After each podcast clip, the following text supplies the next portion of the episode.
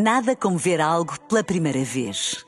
Porque às vezes, quando vemos e revemos, esquecemos-nos de como é bom descobrir o que é novo. Agora imagine que viu o mundo sempre como se fosse a primeira vez. Zais. Veja como se fosse a primeira vez. Na rádio, no digital, em podcast.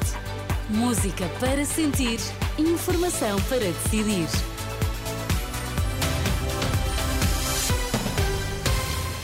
Notícias para ouvir agora na Renascença. Vamos saber quais os títulos em destaque nesta edição das duas. Boa noite. Mais de metade dos portugueses desiste de mudar de casa devido aos preços elevados. Agricultores saem à rua no distrito de Bragança esta quinta-feira.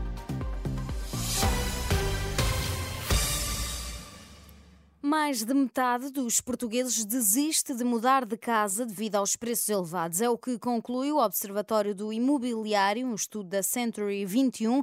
E se não está bom para quem compra, está melhor para quem vende porque só na área metropolitana de Lisboa os preços subiram cerca de 30%.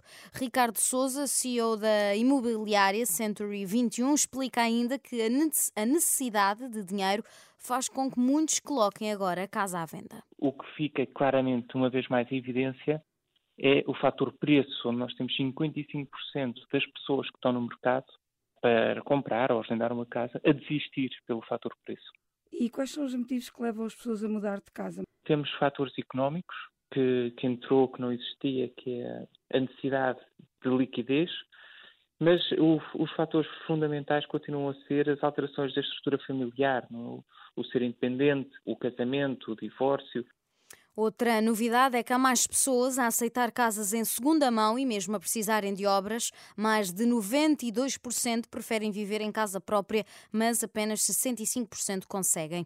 Nestas declarações à jornalista Sandra Afonso, Ricardo Souza defende três prioridades para incentivar a habitação: a mobilidade, o licenciamento urbanístico e a construção. Há mais promessas de de protesto por parte dos agricultores já esta quinta-feira, com os tratores a saírem à rua no distrito de Bragança. Está agendada uma manifestação em Macedo de Cavaleiros e Carrazeda de Anciães. Em declarações à Renascença, Ana Rita Bivar, do Movimento Civil de Agricultores de Portugal, na região de Trás-os-Montes, Dor e Minho, diz que os agricultores não confiam nas palavras do governo e que querem ver medidas concretas. A porta-voz deste movimento civil admite ainda que o protesto possa bloquear estradas, alega ser um movimento que atua de forma espontânea. Fernando Madureira fica em prisão preventiva. As medidas de coação no âmbito da Operação Pretoriana acabam de ser conhecidas esta, esta aliás, esta quarta-feira.